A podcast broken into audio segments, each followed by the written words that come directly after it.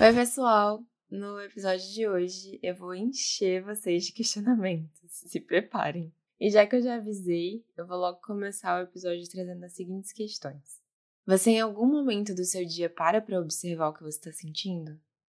Quais são os momentos em que você se sente vivo? Em que momento você sente que a sua vida está acontecendo? Em muitos momentos da minha vida eu me questionei como é que eu vim parar aqui e o que, que eu vim fazer aqui na Terra. Procurando um propósito mesmo, para minha vida e para tudo que eu tinha que fazer nos meus dias. Parecia que a vida não tinha sentido. E eu ficava me perguntando quando foi que eu decidi que eu tinha que fazer tudo que eu estava fazendo? Será que eu tinha decidido viver da forma como eu estava vivendo ou eu só tinha parado ali de forma aleatória? Bom, eu não sei vocês, mas eu acredito que nada é por acaso. Então, cada vez que eu me pegava questionando a vida, a minha rotina e as minhas decisões, a minha cabeça dava um nó e eu ficava toda embaralhada, mesmo. Foi nessa procura por um sentido que eu fui me deparando com algumas ideias equivocadas na minha mente que eu nunca tinha parado para observar. Nesse processo eu entendi que a minha vida já tinha começado muito antes de eu nascer e me falarem que eu era Amanda ou Nana, como você preferir. E eu tô falando do momento em que eu tava na barriga da minha mãe, tá? Eu não tô nem me referindo a nada espiritual. Mas por que que eu tô falando disso? E por que que isso é importante? a gente é meio que induzido, mesmo que de forma subliminar, a acreditar que a nossa vida vai acontecer quando a gente realizar algumas coisas e passar por certas etapas. Como, por exemplo, se formar na escola, entrar na faculdade, casar, conseguir o emprego dos sonhos e etc. Parece que a gente vive esses primeiros anos da nossa vida como se a gente estivesse se preparando para a vida de verdade, né? Mas a verdade mesmo é que ela já está acontecendo. A vida acontece naquela nota baixa que você tira, naquele momento que você descobre algo novo ou se machuca em alguma brincadeira quando criança. Quando você se dedica e estuda muito por muitos dias para uma prova e quando você recebe a nota, a sensação de dever cumprido dura só um segundo, porque você já tem outra prova para se preparar. São nos pequenos e grandes eventos, nos sorrisos, nos choros, nos momentos de raiva e medo e nos momentos de felicidade e realização. A vida acontece quando você está quase namorando, quase se formando, quase começando a trabalhar.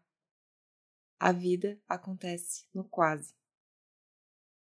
Olha, ela está acontecendo agora, enquanto você me escuta. E ela não para, nem que a gente queira muito. E é aí que eu queria chegar. A vida não para. Ela acontece a todo momento. Ela está acontecendo agora, nesse momento. Não tem nada que a gente possa fazer para mudar isso.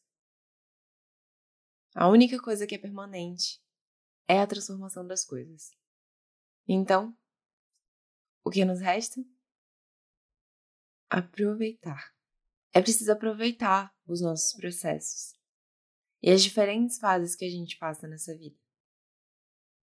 Ficar presente no agora, absorver o que precisa ser aprendido e deixar aí o que não nos cabe mais. É aproveitar todos os momentos, bons ou ruins. Entender que é necessário passar por diferentes processos para chegar onde se deseja e que cada um deles vai ser importante e precisa ser aproveitado. É aproveitar quando as coisas acontecem de uma forma diferente do que a gente tinha planejado. E é preciso se permitir cometer erros. A gente tem uma relação muito ruim com o erro. E, de verdade, eu queria que a gente parasse para olhar para isso agora. Preste atenção. Você concorda que a vida é feita de erros e acertos? Não dá para saber de tudo, né? É impossível alguém saber sobre tudo. Então, por que você não tá se permitindo errar? É, gente, a gente vive num mundo que não valoriza o erro. Pelo contrário, a gente está sempre sendo ensinado que errar não é uma coisa positiva. E normalmente a gente não incorpora as tentativas e erros como uma parte necessária dos nossos processos ou como algo que vai fazer a gente chegar mais perto do que a gente sonha. É como se não contasse, sabe?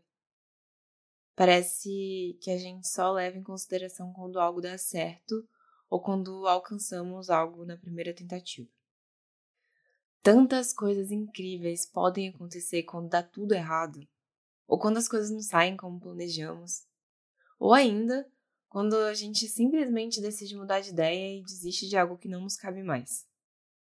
Afinal de contas, não dá para saber de tudo mesmo. Vem cá. Se você for analisar o tanto de coisa que aconteceu de bom na sua vida e o tanto de aprendizado que você adquiriu com tudo de errado que aconteceu pelo caminho, você abriria a mão de viver tantos momentos especiais e conhecer pessoas tão incríveis para poder viver uma vida sem erros? E se você está pensando que sim, como que você pode ter tanta certeza que você sabe tudo o que é melhor para você e para as pessoas ao seu redor. É difícil aceitar isso às vezes. Principalmente porque a gente tem dificuldade de abrir mão sobre o controle das coisas. Mas a verdade é que em muitos momentos da nossa vida, a gente deseja um monte de coisa que não vai fazer bem pra gente. E tudo bem ficar chateado porque algo pelo qual você se dedicou e sonhou muito em alcançar não deu certo. Faz parte, tá tudo bem também. O que a gente não pode deixar de fazer é aproveitar esses momentos não tão legais também e principalmente não perder a esperança e desistir de ir atrás das coisas que a gente sonha por insegurança ou por medo de errar. O meu recado para você hoje é esse. Não desista de você e nem das coisas que você sonha. Se algo que você queria muito não deu certo, siga em frente e não desanime. Seja humilde, não ache que você sabe de tudo. Confia no processo e confie em você, no seu coração. Não tenha medo de errar. Se permita ser vulnerável e peça ajuda se você precisar. Lembre-se de que você não está sozinho. A gente está aqui para aprender mesmo. É preciso encarar esse aprendizado e fazer tudo com muita intenção e muito amor. Busque o seu sentido. Fica bem. Até o próximo episódio.